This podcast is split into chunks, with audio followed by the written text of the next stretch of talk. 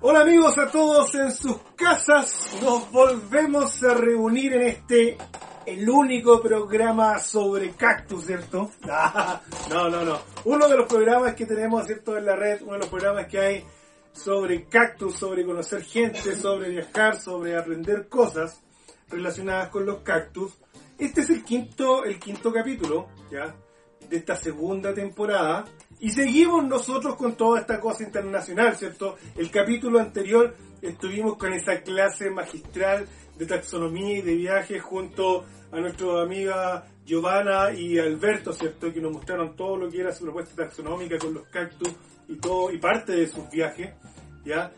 Y esta vez volamos desde Europa, nos devolvemos nuevamente a Sudamérica y esta vez nos vamos a, a un país vecino, a un país hermano, y esta vez vamos a hablar con un amigo que a lo mejor muchos ya lo conocen por las redes porque ha estado en, nuestro, en vivo, nos ha ayudado con algunas cosas. Una persona que tiene esa alma cactusera, ¿cierto? De ayudar a los que están empezando, de compartir conocimiento. Una persona que lleva muchísimo tiempo en las plantas, tanto en el, en el cultivo, armando su colección, la reproducción, pero también sus viajes de hábitat. Una persona que se ha dedicado en su país también a poder eh, a ayudar a, a, las comunidades, ¿cierto?, dentro de la enseñanza del cultivo de los cactus. Dejamos en este espacio cactusero llamado Hablando de Cactus a mi gran amigo directamente desde Buenos Aires, Argentina, mi amigo César Cabero. Un aplauso para él y bienvenido, César, a este humilde espacio cactusero. Hola, Chelo. Qué presentación. No sé qué decir después de todo eso. No sé qué otra mentira podemos decir. Bueno, veremos, veremos qué, veremos qué podemos sacarte en esta entrevista, ¿cierto? En este quinto capítulo. Bienvenido a este programa llamado Hablando de Cactus. Y chistoso porque mucha gente piensa, que gente que nos conoce hace poco, piensa que el Hablando de Cactus son las transmisiones en vivo que hacemos por Instagram, pero no, po. este es el origen del Hablando de Cactus, que tiene que ver con este programa de larga duración para que la familia lo pueda ver, ¿cierto?, en su casa. Y sabes, César, nosotros siempre partimos con la misma pregunta para todos. ¿Cuándo llegaron las plantas? ¿Cuándo llegaron los cactus a tu vida? ¿Cómo te metiste en este mundo de los cactus? Básicamente, ¿cuál fue mi primera vez? Decís. Fue tu primera vez. Cuéntanos tu primera vez. Bueno. Bueno, primero quiero saludar a, a todos los que van a ver el video. Eh, gracias, Chelo, por, por invitarme. Eh, y la verdad que está buenísimo el laburo que están haciendo. Es fundamental eh, que la gente que empieza empiece con esta mano tan grande que es la que no tuvimos nosotros prácticamente. Así que bien. Eh, volviendo a la pregunta, mi abuela, bueno, era otra época, ¿no? Te estoy hablando, yo tengo 38, 39 y te estoy hablando cuando tenía 8 años, ponele. Y en esa época uno traía plantas de afuera, de cualquier lado. Y mi tío había traído una equinopsis eh, oxígona eh, y estaba ahí en la casa de mi abuela, en la medianera. Y florecía y yo la quedaba mirando la planta, viste, y me encantaba la planta vieja esa. Me parecía enigmática. Este, y esa fue mi primera vez, todavía la conservo. O sea, tiene muchos años esa planta. Tiene muchos años y muchas cabezas, y muchas se, se fueron repartiendo, ¿viste? Son, uno después tiende a, a, desprestigiar algunas plantas porque son comunes, ponele, pero esa todavía la conservo.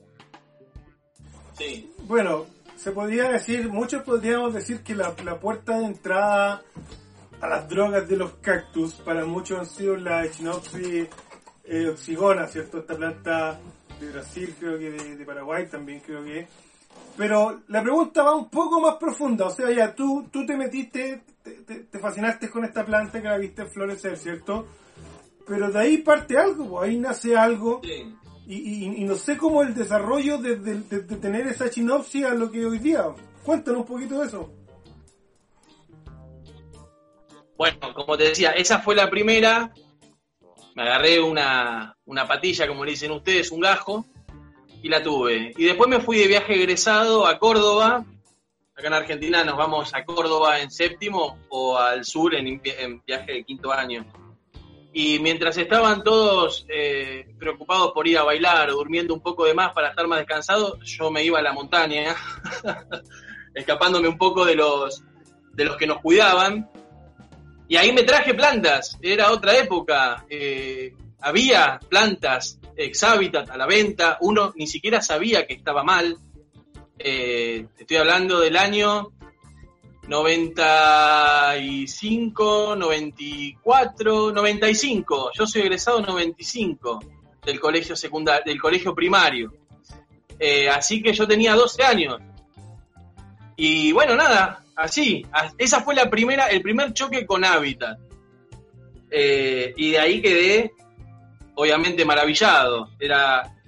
Y sentí lo mismo hoy, después de haber recorrido ya varias veces Argentina y otros lugares, eh, sigo sintiendo exactamente lo mismo. Es esa, mira, te lo estoy contando y no se ve, te pone la piel de gallina, ¿viste? Es algo que te mueve o no te mueve. Eh, y eso es lo que yo sentí esa vez y sigo sintiendo ahora.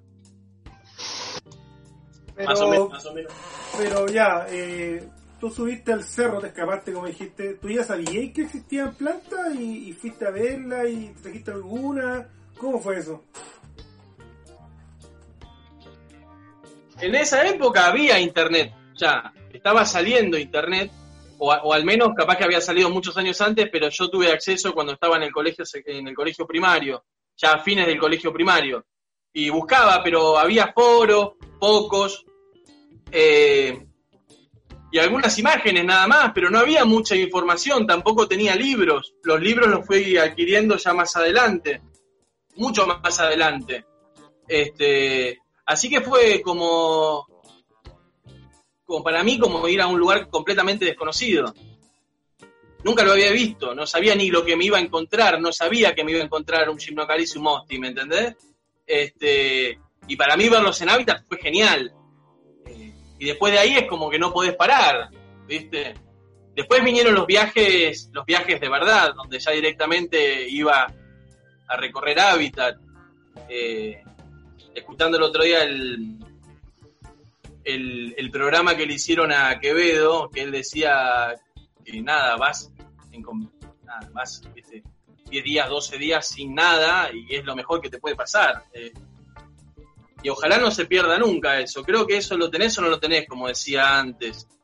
Eh, así que bueno, así fue la primera vez, leyendo un poquito de internet, algunas cosas básicas, viéndolo y después sí, empecé a comprar algunas plantas que se vendían en las ferias, algunas plantas que encontrabas en las ferias que también eran de hábitat, no había conciencia de nada, eso no se, no se habló hasta, o sea, mucho tiempo después se empezó a tomar conciencia de lo que es la depredación, lo que es extracción de plantas de hábitat, de lo mal que está, de cómo debemos actuar, etcétera.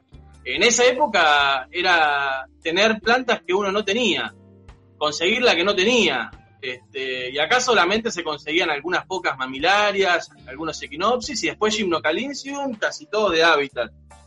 Este, tampoco había Facebook para comprar plantas, era como muy poco lo que tenías disponible en esa época. Y entonces en esa época uno se hace, por lo menos a mí me tocó hacerme completamente solo. O sea, yo me abrí un poco a la gente desde que tengo Facebook, que hace cinco años nada más. Pero posterior a eso no, no hablaba con absolutamente nadie, con muy pocas personas eh, que estaban en la misma. Cuando me hice el Facebook encontré que había miles de posibilidades, de intercambios, de, gente, que conocí un montón de gente gracias a esto. Eh, pero al principio era muy básico todo. No había, no había nada. vos te habrá pasado exactamente lo mismo cuando arrancaste. Sí, sí, pasó algo. Bueno, es que yo llegué más tarde a las plantas, no llegué muy, no llegué muy pequeño como tú. Yo después, cuando estaba ya adulto, me metí en esta cosa de las plantas, pero lo tuyo es de, pequeño, y ahí tengo la duda, porque ya está en la primaria, ¿cierto? Eh, empieza eh, parte este afán de colección, ¿cierto? Como las estampitas que a lo mejor uno juntaba cuando era pequeño, de tener la que te faltaba. pero después eso sigue creciendo. Yo creo que estaba con tus padres todavía, tenía, te dejaban tener un pequeño espacio, pero a, medida que ibas creciendo, iba aumentando la colección, iba aumentando los conocimientos. Cuéntame qué pasó después, secundaria, universidad, cómo lo hacías con las plantas. Después del secundario siempre la vocación obviamente estuvo, por eso me, me metí a estudiar agronomía. La facultad de agronomía no hablan de cactus como, como en este programa. Eh, es otro tipo de, de cosas, este, pero sí, este, obviamente, sabes, salir con todas las herramientas necesarias como para poder, si sabes hacerlo, cultivar de, de la forma más o menos que vayas queriendo, porque hay miles de formas de cultivar.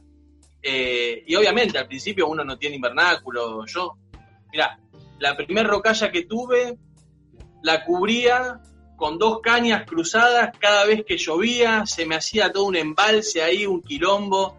Después eso se terminaba cayendo, se hacía una sopa. Este, pero así, así empecé, sí. Todavía acá en este jardín de esta casa, eh, tengo plantado un Cereu Forbesi que lo tengo desde, me robé de la calle un pedacito, ¿viste? Eh, acá tres cuadras. Eh, y está plantado acá en el jardín y ya tiene como 6 metros de alto. Y ese, ese está desde el año 96, más o menos. Yo tendría 12, 13 años, poner una cosa así. 12 años, por ahí. Eh, y después de la facultad, ahí es donde empezó más el contacto con la gente de afuera, porque yo hasta ese momento no tenía ninguna red social, nada, no tenía ni conocidos, a los chicos de la facultad tampoco les interesaba mucho. Eh, y ahí sí me empecé a juntar con algunas personas que ya después tuve una amistad con ellos, de acá de Argentina. Eh, hay varios que me llevo muy bien eh, y otros que, no los conozco. que uno ahí se empieza a enriquecer, ¿no? De la experiencia de otras personas de coleccionistas de hace muchos años, eh, con préstamo de libros, comprándome libros, comprándome las revistas estas que venían de afuera en su momento. Eh, y así, así llega un momento que no te das cuenta y de repente estás sembrando, qué sé yo, 30.000 semillas, ¿entendés? Más, qué sé yo, no sé cuánto. Eh, es como que desde esa vez que vi esa planta en la medianera de la casa de mi abuela a hoy, pasó un segundo. Así lo viví yo. Bueno, tú me, tú me contáis que estáis, eh, que cómo se llama, que vais conociendo más gente ya cuando estás, vas creciendo, ¿cierto? La universidad y todo esto, y gente eh, en Argentina, no sé, en, en, tu ciudad. ¿Tú tenés gente que, que, te haya enseñado harto, que tú, que tú la, la tengas así con mucho precio, que, que te haya enseñado dentro de estas cosas los cactus? Sí. Eh, antes, al principio, eh, hay un coleccionista que se retiró de acá, que se llama Willie Smith. Con él, con él hablé muchísimo. Eh, él como que, para mí era un referente Willie Smith, para muchos era un referente, ya lamentablemente se retiró, pero, pero él tenía una forma de cultivo que era la que yo, la que yo estaba haciendo, sin saber que él la estaba haciendo. Entonces como que nos encontramos con, con esa misma visión de cultivo, de plantas más agrestes, más, más castigadas. Y ahí sí se, se generó un lindo canal de, intercambio de conocimientos. Con él sí pude aprender mucho. Él fue el, el, el para mí el, el, referente que yo tuve acá. Sí, el referente que tuve acá. Y después de afuera, hablando mucho con Carlos, con Dacal, este, pero de acá de Argentina, Willy Smith. Sí, porque eh, hay alto. Hay, eh, eh, bueno, Argentina es un país muy grande. Argentina es un país muy grande. He tenido la oportunidad de, recorrer partes de él, inmenso. Y, y, claro, a lo mejor esas distancias, no sé, porque siento que acá en Chile a lo mejor somos más más de clan, ya no, no, no, es, no es más fácil reunirnos que, que lo que veo yo en Argentina, a lo mejor también por las distancias, porque hay gente que vive no sé, no es lo mismo de ir de Buenos Aires a Mendoza que ir de Santiago a Temuco, no sé, son distancias totalmente distintas y cambia bastante no sé, la idiosincrasia del argentino es bastante distinta en, en, en, Buenos Aires, en Rosario, en Córdoba, en Neuquén. Son como distintos estados. no, a ver, a, a mí particularmente mm, me pasa que tengo amigos de, de Córdoba, tengo amigos de Jujuy, tengo amigos de Salta. Eh, y me queda lejos. O sea, yo tengo la suerte de trabajar y de lo que estudié y trabajo en, las provincias del noroeste argentino. Entonces eso me permite juntarme relativamente seguido. Bueno, ahora con el tema de la pandemia, no, este año nada. Este, pero me, me, permitió juntarme muchas veces. Eh, y acá dentro de Capital Federal o Gran Buenos Aires, eh, la verdad es que no se generan como ponerle las juntadas del grupo Copiapova, que yo fui a una en 2018 allá en la casa de Rorro, eh, como que no, no hay eso acá. Como que la gente que está se junta entre ellas, yo me junto con mis amigos, pero no hay algo así como, ¿me entendés? En su momento eso lo, lo quisimos hacer con Ariel Piñal, y después medio que se cortó y lamentablemente quedó, quedó medio en la nada. Eh, eso es una macana, eso es algo que tendríamos que, implementar y porque está bueno eh, escuchar de otras personas y, bueno, nada, y también aprender de otros, pasar lo que uno sabe, poco lo mucho, también es súper importante, por eso la importancia del, laburo este que estás haciendo vos. Acá no hay eso. Sí, pues, esa es, una de las cosas importantes. Bueno, en, sí, yo siempre digo que, el hecho de que, se haya creado este programa y esta instancia y esta comunidad que está armando tiene que ver con esas juntas que hay acá en Chile, entre el grupo Piapoa, nuestros amigos, ¿cierto? El compartir. Pero yo conociéndote, yo no, no, no conozco al César personalmente todavía. Nos hemos conocido a través de las redes y buena, muy buena onda, mucho harto trabajo hemos hecho. Él me ha ayudado harto, de agradecerle que me ha ayudado harto también. Es de los colaboradores, de los panelistas de, de Hablando de Cacto igual. Pero tú también has hecho un trabajo, por lo que hemos conversado y lo que, y lo que me has mostrado tú, que tú también te has tomado ese trabajo de difusión de forma personal, ¿cierto? Armando charlas de cultivo, armando charlas sobre enfermedades, sobre Y eso es lo que te, eso es lo que te decía, se hicieron en la Universidad de San Miguel, se hicieron en, en, la otra casa que tenía yo antes, se hicieron en lo de Ariel Piñal, eh, y ahí quedaron, ¿viste? ahí quedaron, pero eso es culpa nuestra también. Eso es culpa nuestra también. Después vino la pandemia, le podemos echar la culpa a la pandemia, pero lo cierto es que eh, después se perdió un poco, se perdió un poco eso, y eso lo siempre hablamos con Ariel de retomarlo, eh, porque la verdad que está buenísimo. Así que es un pendiente que hay para cuando termine todo esto, porque aparte también la gente te pide, viste, cosas por privado, te consulta, y está bueno generar, yo tenía cuando las hacía, bueno, después di otros cursos que duraban cuatro meses, que ahí se tocaban todos los temas en profundidad, era todos los sábados de dos horas, y estaba buenísimo, se pasaban las filminas en las computadoras, después, bueno, en el medio pasaron cosas y también eso se cortó, eh, así que eso hay que retomarlo sí o sí, es muy importante, o sea, porque a mí me tocó hacerme solo. Y no está bueno. O sea, hay un montón de atajos. Si tenemos la posibilidad de poder, si tenemos la posibilidad de poder ayudar a la gente, ¿cierto? Como decir tú, a tomar atajos, hacerlo eh, más rápido, a lo mejor lo que nos costó a nosotros, porque antiguamente no había la tecnología, no había gente, a pesar que yo en lo personal sí me tuve la suerte de conocer mucha gente que con la que aprendí mucho, pero hay que hacerlo. Pues continuamos con esta con este viaje a través de tu vida de los cactus, ¿cierto? Estábamos hablando de, tu desarrollo en la universidad, tú estudiaste algo relacionado con las plantas que tiene que ver con agronomía. Ya probablemente, como decías tú, porque te, nace este amor por las plantas. Eh, ¿En qué momento tú empezáis eh, a, cultivar? Porque claro, tú, tú tus plantas, no sé, a lo mejor eh, subdivididas plantas por esqueje, pero ¿cuándo conoces tú la siembra y, todo eso? Y la siembra hará unos 12 años, ponele. 10, 12 años, mal, creyendo que, iba a ir todo bien y después te das cuenta que las bandejas son una, una lástima, porque no sabes nada, porque no sabes, viste, que las abrís y decís, esta cagada, viste. Eh, y eso habrá sido hace unos 10, 12 años, donde uno, viste, esterilizaba los sustratos en el horno, después de muchos años se dio cuenta de que hacías eh, cambiar la estructura de los, de los minerales, de los nutrientes y no se podían aprovechar, entonces veías que las plantas no crecían, no sabías bien por qué no crecían, porque habías hecho todo perfectamente, supuestamente, ¿entendés? Eh, y bueno, después uno va probando, tiene algunas herramientas como para ir, este año yo cambié toda la forma de cultivo.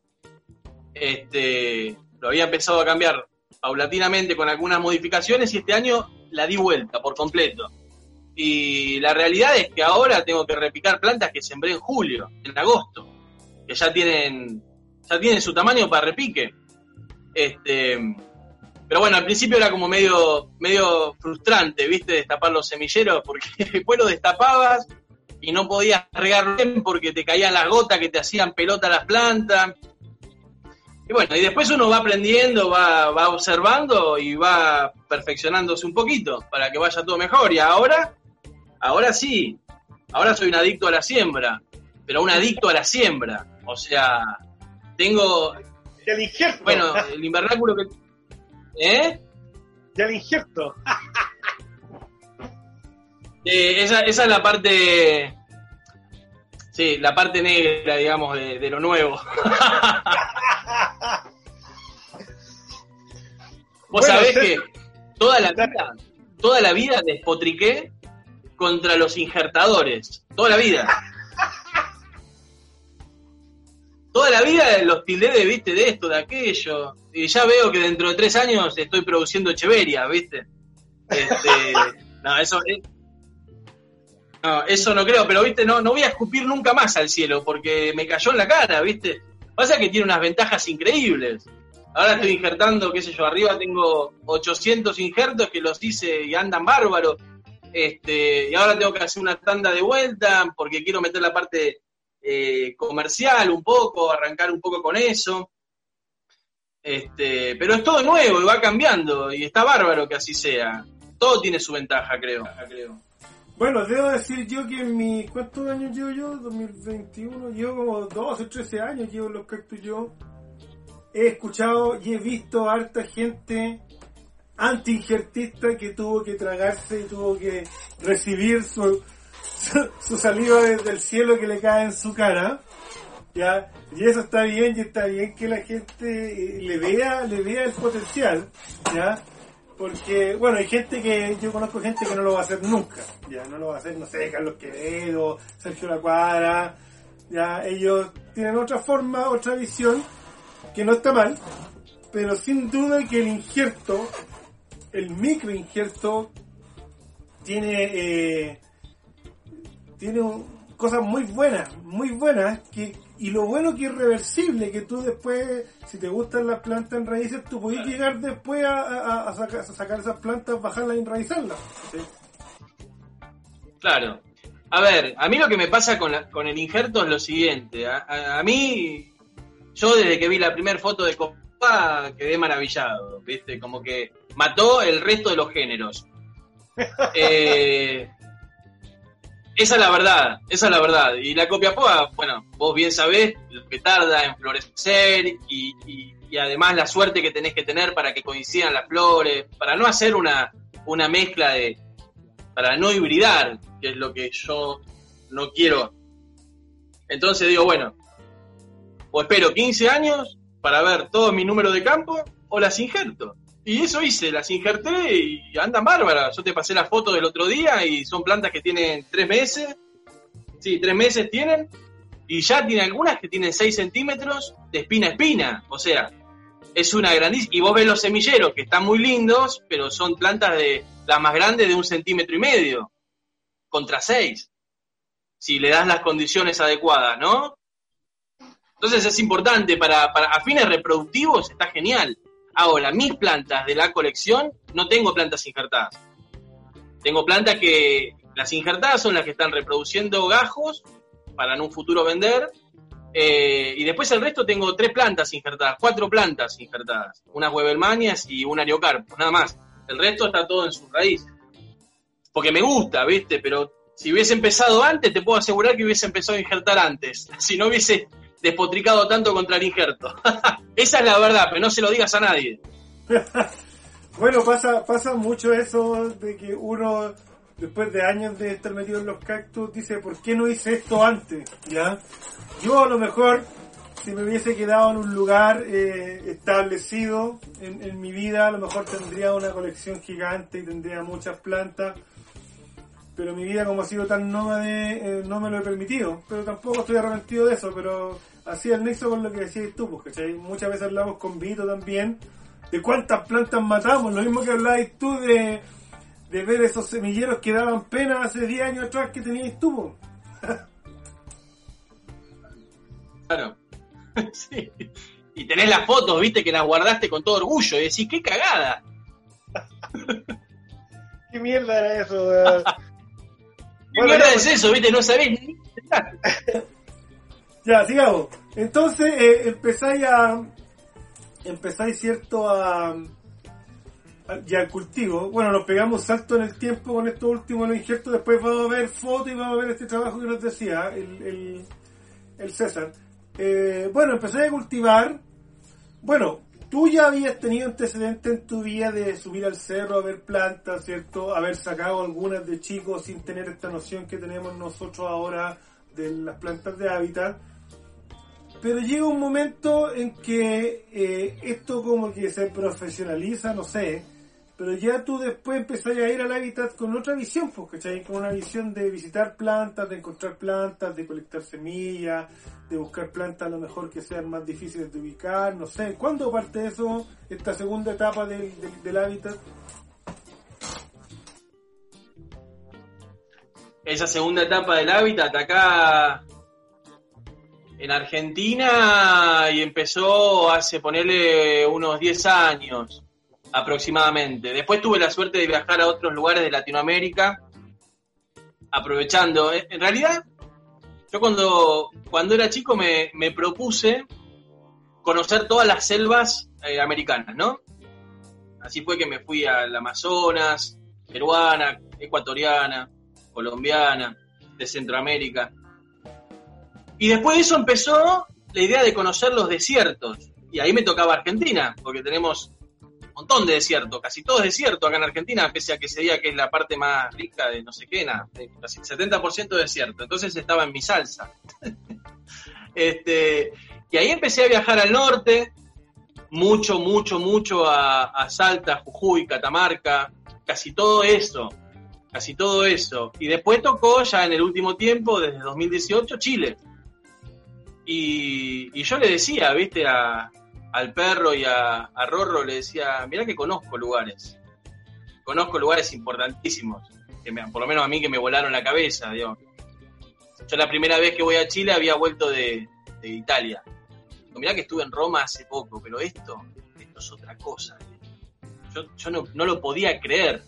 Era, para mí era tocar el cielo con las manos, ¿viste? Porque ver esas primeras copiapoas cinereas en la computadora y decir esto está tocado, no puede ser verdad. Y después ver todo eso y, y además tener el lujo de, recorrer todo eso con, con estos maestros era como para mí realmente tocar el cielo con las manos, eternamente agradecido.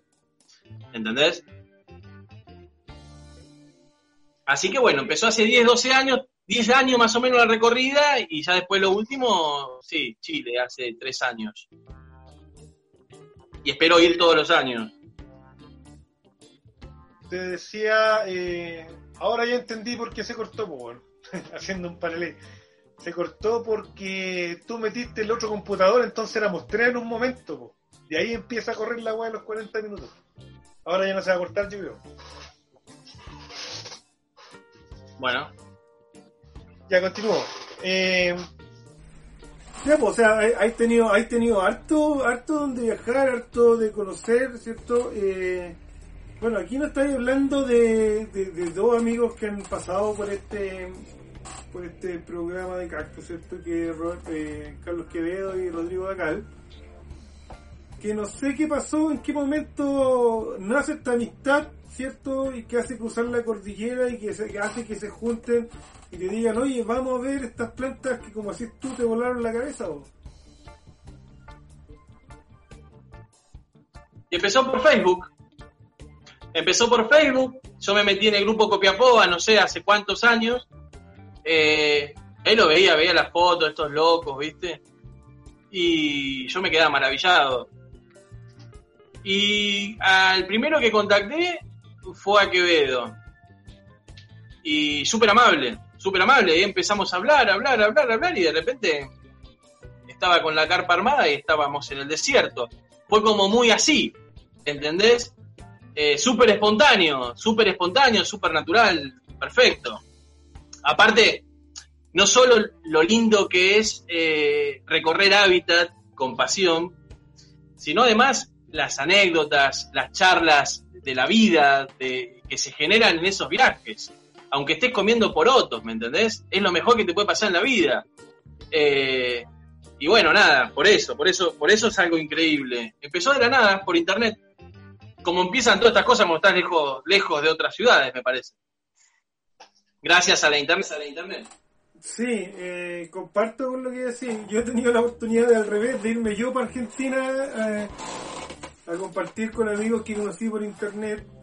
Eh, bueno, hace contado yo eh, fui a ver a la Caro, a la Caro acá a Zapala y, y también pues lo mismo que contáis tú, viajar, ver, compartir historias de vida. Mucho, en el 2012 viajé a, a Córdoba y fui a visitar a, en este caso a un gran cultivador de uno de mis grandes maestros creo yo, que es Flavio de allá Inspira y, y también, onda, te estaban esperando con en el pueblo así, ver hermano y, y no, increíble, increíble esto, esto que generan los cactus eh, a, distancia primero que todo y después cuando se logran concretar cierto estas visitas creo que es lo que decís tú, es algo que, que no se puede olvidar, ¿cachai? Es algo muy nutritivo para el alma, para la vida y ojalá todos tengan la posibilidad de, de, tener esta amistad y de viajar.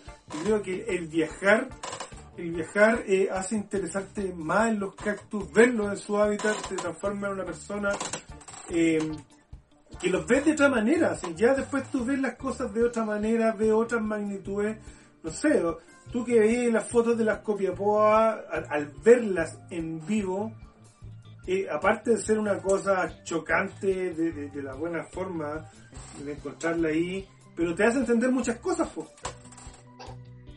Y te- te- ah, para mí, desde mi punto de vista, eh, te termina de cerrar el círculo, ¿no? Porque uno puede leer eh, Hoffman, puede tener experiencia en cultivo, pero ver esas plantas en hábitat, escarbar al lado de una copiapoa, ver cómo es el suelo, de qué está compuesto, ¿eh? entender el agua, cómo le llega a través de las camanchacas, las precipitaciones, cómo se relaciona niño, niña, eh, y ahí terminás de entender todo. Eh, Eso es genial, poder ver eso, y se aplica, por supuesto, para cualquier cactácea, para cualquier cosa que uno estudie.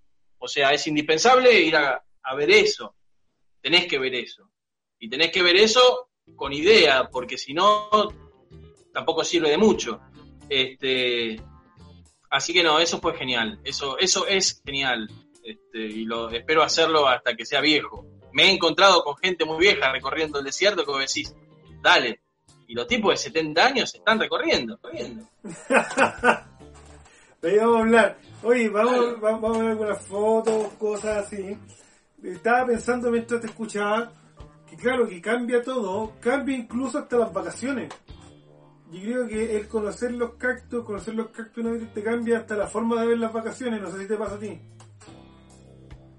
Claro, después de casualidad terminás yendo a lugares con montaña. Bueno, no sé, yo creo que a lo mejor eh, hay distintos tipos de forma de verlo, porque claro, tú puedes tener a lo mejor las- los que tienen familia, hijos, eh, claro, obviamente eh, puede que tú tengas pareja o hijos que les guste eso, hay gente que tiene que no les interesa para nada, pero no sé, pues van a la playa y, los llevan a la playa para que estén en la playa mientras tú te arrancáis para el cerro, pues. En otro, yo he visto otro amigo argentino que él sí va con toda su familia y se pega unos viajes cruzando toda la Argentina Y claro, van a ver cosas naturales, pero anda toda la familia metida viendo plantas con él, pues, ¿cachai? Y otro, no sé, en el caso mío, yo voy solo y me arranco a ver plantas. Bueno, yo estas vacaciones, estas vacaciones de este año no me tomé porque mi hija nació hace tres meses, pero las vacaciones del año pasado nos fuimos todos a Córdoba a ver los altautinenses, los baterías altautinenses, viste las plantas que... Eh, y tengo fotos de, de mis hijas recorriendo Salta, recorriendo las montañas de Jujuy, se han lastimado subiendo el cerro y después mostraban con orgullo la cicatriz de, que generó ir a ver su primer cardón en hábitat. Este, a mi hija más grande, que es la que tiene 8, años, eh, le fascina, le, pero le fascina. Y ha recorrido algunas, algunos lugares conmigo. Este, y obviamente quiere ir a Atacama, pero todavía es muy chiquita. pero ya le, ya le va a tocar. Oye, pasemos a la sección de las fotos, pues. Yo como siempre ustedes saben, escarbo en los Facebook, escarbo, les pido algunas cosas, porque también aparte de esta buena charla, eh, es interesante la parte educativa relacionada con las fotos, ya ver un poco el trabajo de lo que tienes, ver un poco de hábitat, analizar un poco eso. Entonces ahora vamos a yo dividí esto en tres partes, mandó estas fotos César, elegí, obviamente no las puse todas por una cosa de tiempo, para que no sea de cuatro horas el programa, pero vamos a ver parte de tu cultivo, para que nos cuentes de esas plantas, cómo llegaron, cuántos años, cómo lo haces, ¿cierto?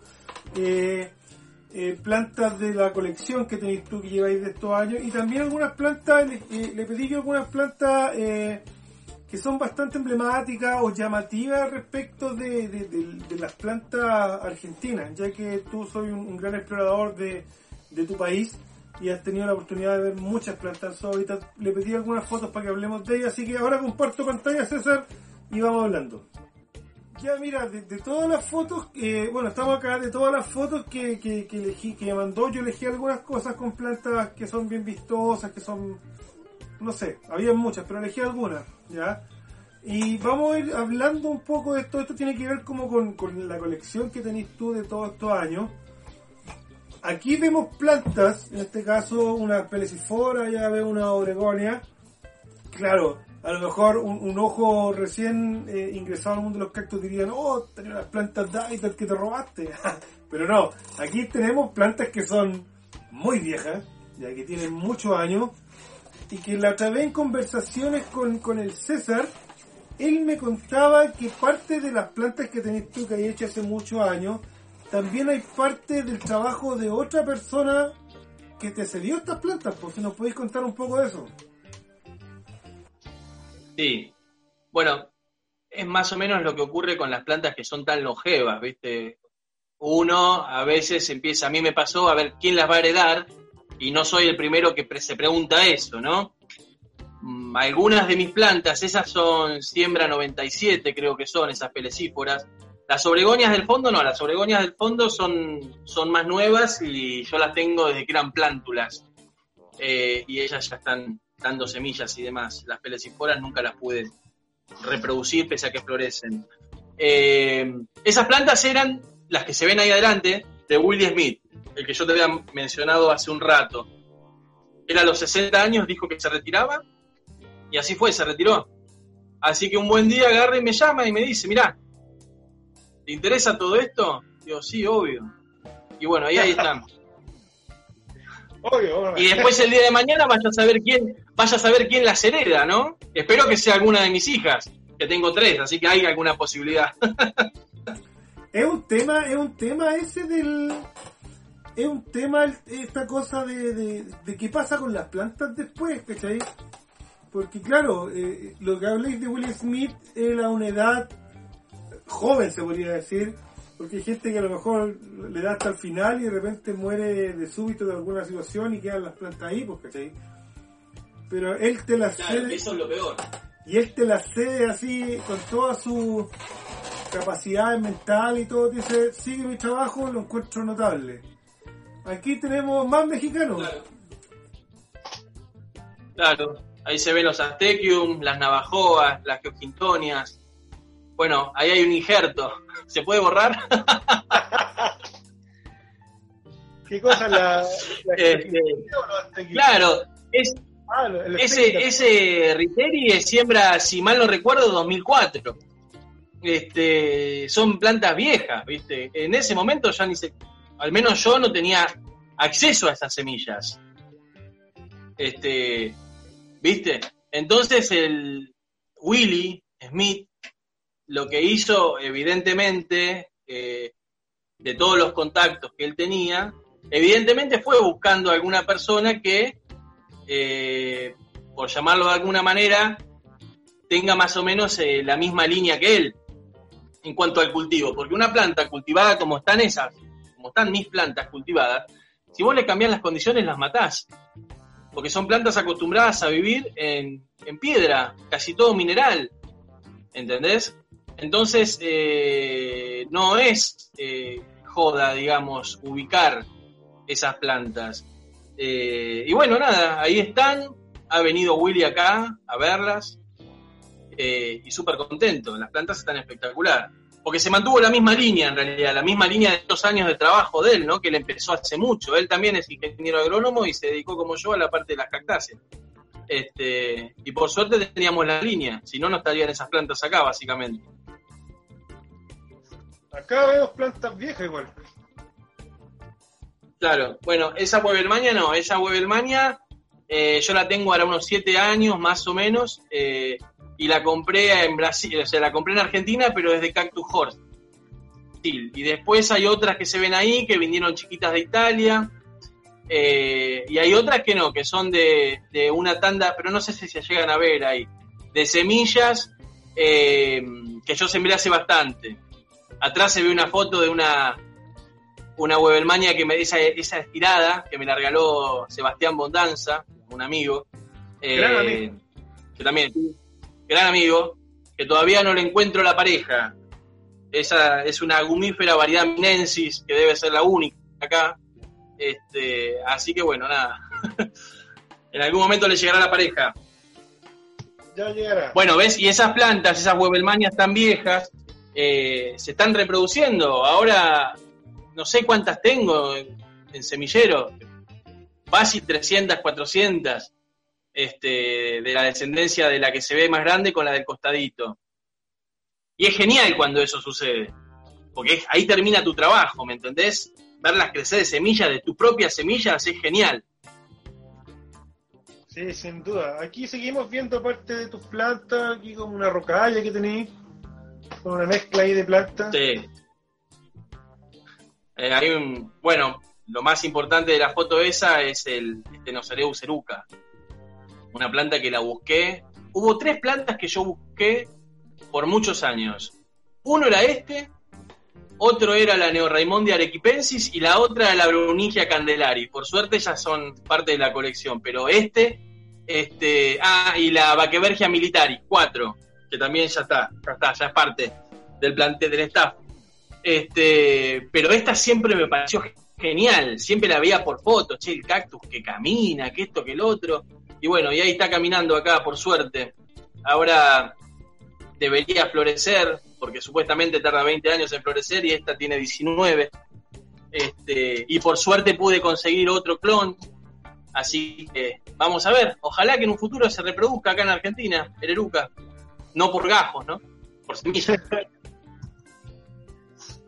Bueno, acá vemos los, los, los gimnos, los más conocidos popularmente como agua dulce. Que, ¿Cuál es el nombre? No me acuerdo el, el, el apellido que tiene ahora. Eh, Friedrichi, variedad o su especie Angustostriatum. Sí. Angustostriatum. Bueno, esas plantas vienen de Alex Alberger. Gran este, amigo. Gran amigo, Alex. Las plantas se las encargué a Alex hace como seis y eran chiquititas. Y vino la primera, me soltó una sola, ¿viste? Que es la que se ve primero con el cartel amarillo. Y después de tantos años me dice, che, me dice, te voy a alargar unas más. Bueno, ¿cuántas? Tres más. Y ahí vinieron y ahora se están reproduciendo las bárbaras, perfectas. Hermosa planta. Y pura. Sí, eh, esta, esta planta yo también recuerdo cuando recién aparece en las fotos en internet, costaba muchísimo que te vendieran plantas o semillas. Yo vine a, comprar las primeras semillas como el 2015, que fueron las primeras semillas que llegaron acá a Chile de esta planta, que, que con Vito hicimos con el Moncho y que venían de República Checa, de... Ay, no me acuerdo cómo se llama el, amigo que, que- que me vendió, pero era una planta muy linda. Pasemos a lo que sigue. Bueno, aquí tenemos Geogintonia, otra toma de los mexicanos por ahí. pues. Geogintonia mexicana. Sí, es una especie que me encanta. Me encanta. Y ahí hay cuatro. Hay una que está. ¿Eh? Lentísima. Uf. Lenta, lenta como ella sola. La verdad que, que, que, bueno, esto está bueno también porque en mi caso, que soy una persona súper. Este. Eh, ¿Cómo se llama? Bueno, soy cero paciente, ¿viste? Soy súper ansioso y cultivar cactáceas de semilla es como bueno, si no te curás con eso, no te curás con nada. En mi caso me sirve mucho para eso. Esas plantitas son muy viejas. Hay dos que florecen, pero no sé por qué, no se, no se cruzan, ¿viste? Siempre florecen a destiempo. Aquí tenemos Equinocereus. Qué lindas plantas. Tu sector Ah. de, equi- de Equinocereus. Eh, sí, sí, me encanta Quinocereus. Ahí hay varias especies también. Este, sí, la floración del género ese me parece impactante. Están buenísimas, me encantan, me encantan. Y están al pleno rayo del sol, esas plantas. Es uno de los lugares más expuestos del, del invernáculo. Por eso tiene esas espinas así. Eh, que este género es bastante duro. de la muerte. Este género es bastante duro, pues si estos géneros aguantan mucho el frío, la nieve, el sol extremo, vienen en lugares donde los tratan mal, pero dan unas flores increíbles. Bueno, aquí tenemos, bueno, otra toma de los de los agua dulce, pero aquí ya se ven más, más gimnocalicen atrás, pues. Eh, ahí están los Spegazzini, atrás hay este Kislingui, Euripleurum, Stenopleurum, bueno, y después el resto de los paraguayos que se ven ahí, Damsi, Mijanovici. Sí. Eh, a mí me encantan los Gymnocalicium de Paraguay, son muy lindos y si uno los cultiva eh, en forma más o menos extrema, eh, se notan muy bien las diferencias marcan los colores, marcan las espinas diferentes, se ponen rojos, se ponen negros, eh, son increíbles. Es que parecen plantas de hábitat. El Euripleurum ese que se veía a la derecha parece una planta arrancada y yo no fui a Paraguay. o sea, Bueno, pasa, pasa mucho también que hay gente, claro, cuando se mete en esta cosa de los cactus y enarbola la bandera del conservacionismo y de, y de no extraer plantas de hábitat, por la falta de experiencia, muchas veces yo he visto en las redes que condenan gente que tiene este cultivo extremo, más como tirado para hábitat, porque piensan que son plantas de hábitat. claro, sí. Sí, sí. Aquí está la que decías tú de las que... me gusta cultivar. Aquí está la que decías tú, de los cuatro fantásticos que queréis tener. Cuéntanos qué es esta planta.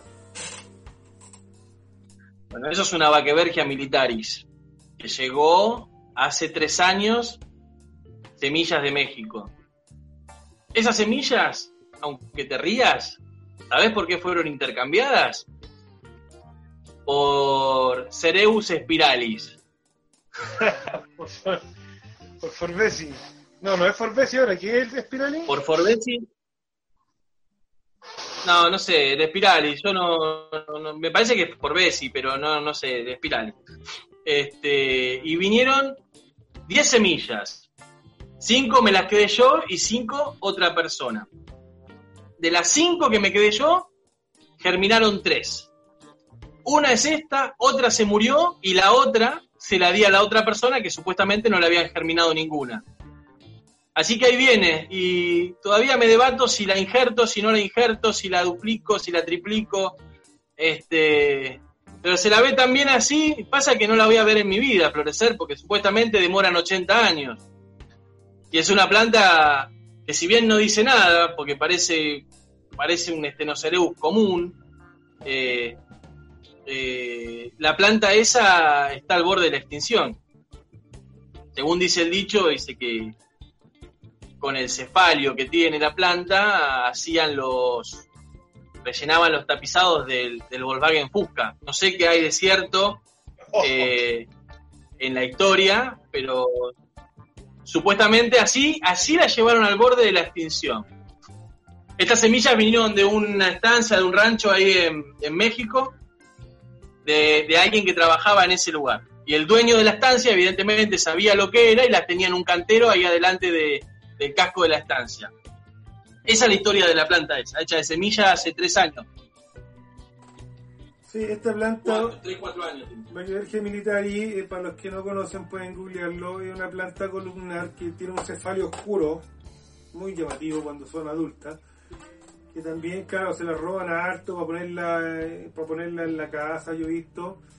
Fíjate que yo ahora me estaba acordando que años atrás yo también cultivé estas plantas, no sé, por el 2015, 2014, pero desde semillas microinjerto, el Víctor con el Víctor también, y fíjate que tenía una característica esta planta, porque ahora verla más oscura, ¿sabéis lo que pasaba? Que, se, moría, y se ponía negro. O cuando nosotros las teníamos más largas y las queríamos reinjertar, yo intenté reinjertar, cortar una sección, reinjertarla en otro para que diera brote, y, le pasaba como algo necrótico que se ponía negra la planta y la perdíamos. Era un poco complejo cultivarlo, hacerle corte, era un, poco delicada la planta.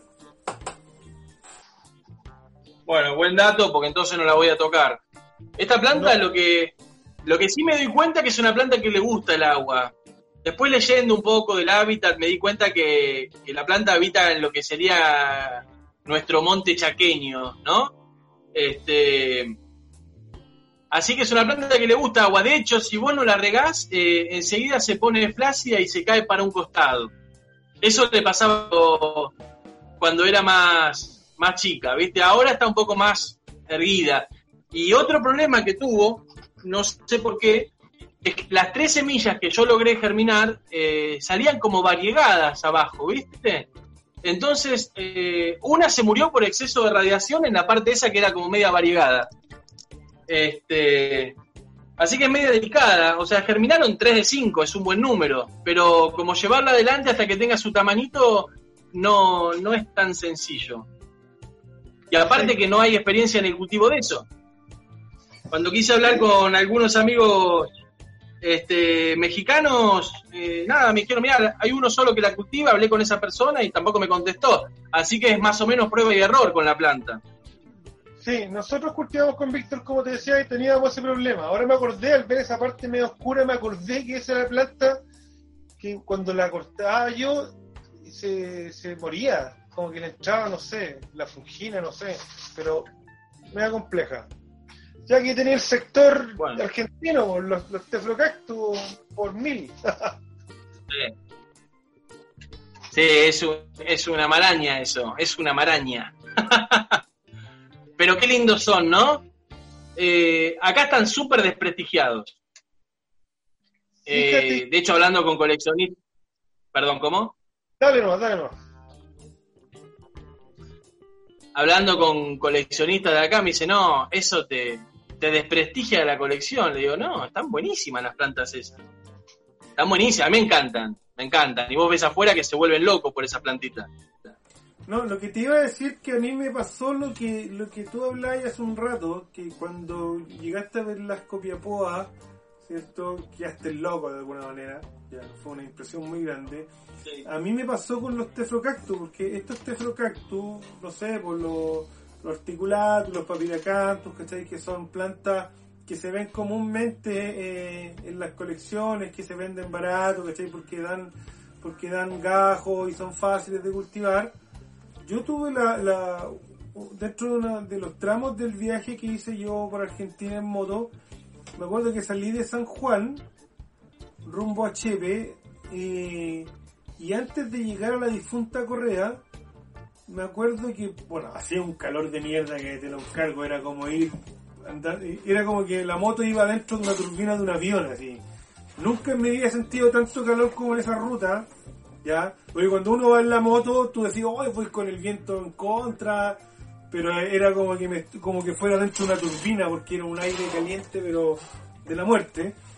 Y, y uno empezó a ver, y paré y me subí a una explanada y, y encontré una parte pero llena, llena de teflocactus en hábitat, así papiracantus, de estos articulatus, y era una cosa, bueno, entre medio alguna echinociferos, cosas así, pero yo creo que tuve esa sensación que dijiste tú con las copias boas de ver esa planta que uno a lo mejor lo ve tan común en las colecciones o la venden en la feria o en alguna tienda, de verla en su hábitat Sí. una cosa increíble. Los teflocactus para mí son plantas que me gustaría ojalá verlas todas en Navidad.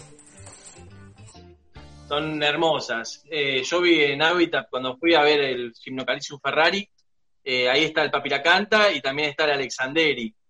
Y, y ves mares de eso, increíbles. Y vienen en lugares, Increíbles. vienen en lugares secos. po. Bueno, aquí están, aquí que tenemos más gimnos, po, más gimno Galicium. Sí, sí. Y bueno, esos son los nuestros, ¿no? esos son los nuestros. es como, si no tenés Gymnocalcium en Argentina, es como medio imperdonable. Este, aunque acá en Argentina eh, no son muchas personas que le dan bola a la- al género. Yo creo que le dan más bola afuera al género ese. Y creo que lo que se escucha siempre es que son todos iguales. Y vos fijate, la planta, bajo estrés, cómo marca sus características. Ves que son todos diferentes. Sí, aparte que es un género que tiene más plantas que la mierda, son muchísimos. Son mu- es como las mamilarias. ¿sí? Son muchísimos. Bueno, también hay que hay que decir que a lo mejor hay muchas que son lo mismo, pero la presión del hábitat la hace distinta. Si nos vamos en, en- en el rollo Claro. taxonómico. Pero eh, Argentina tiene una variedad de plantas y debe pasar lo que pasa en, en, en- en ¿cómo se llama? En Chile, igual, yo digo César. Lo más probable es que en Argentina lo que más colecciones son plantas mexicanas y Echeveria. Y acá en Chile Sí. es lo mismo. Eh, eh, sí, eh, Echeveria es como la. Como que la- las, las personas, las señoras, eh, les encanta. Este. Y después sí, mexicana. Es que en realidad. En realidad fue creo que lo primero que llegó. ¿Viste? Una mamilaria, algún astrofitum. eh, y, no salía. Y no salía. La gran mayoría no sale de eso. ¿Viste? Ahora hay mucha corriente con los astrofitum cultivares, que, qué sé yo. A mí particularmente me parecen Pokémones. No es por, por, por, por decir, hablar mal de la planta, digo, pero yo encuentro mucho más rico la planta tal como es. Fíjate que ahora es más fácil conseguir un cultivar de astrofitum cualquiera, el más difícil que un asteria puro. Oye, No hay.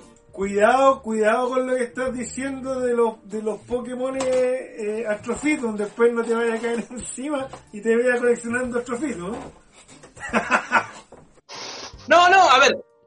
Una cosa es que uno venda Astrofitum porque quiere venderlo y sabe que los venda, y otra cosa es la colección que uno puede tener Astrofitum. Yo te puedo asegurar que no tengo más de 30, 40 plantas de Astrofitum. Es un género que no nunca me, interioricé, digamos. Tengo las formas puras y, cultivares, tengo tres o cuatro que me regalaron amigos, pero nunca gasté un centavo en un Astrofitum cultivar, en la línea premium.